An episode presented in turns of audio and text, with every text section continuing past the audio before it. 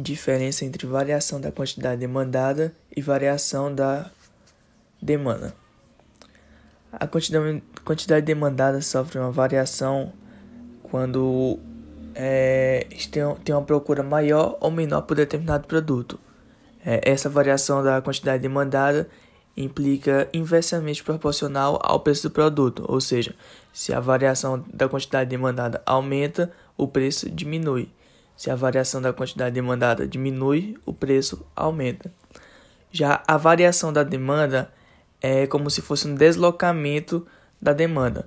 Imagine que em um plano cartesiano com, com o eixo das abscissas e das ordenadas, é, o eixo x seria a, a quantidade demandada e o eixo y seria o preço do produto. É, a quantidade demandada seria um dos eixos, já a demanda seria a reta que formaria entre esses eixos, ou seja, daria um, um determinado preço e daria a quantidade demandada de um produto.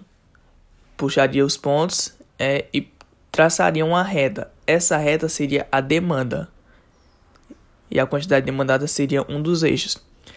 Já a variação da demanda vai ser o que? Essa demanda, essa reta irá se deslocar. Ou seja, para se deslocar, os dois têm que aumentar ou os dois têm que diminuir.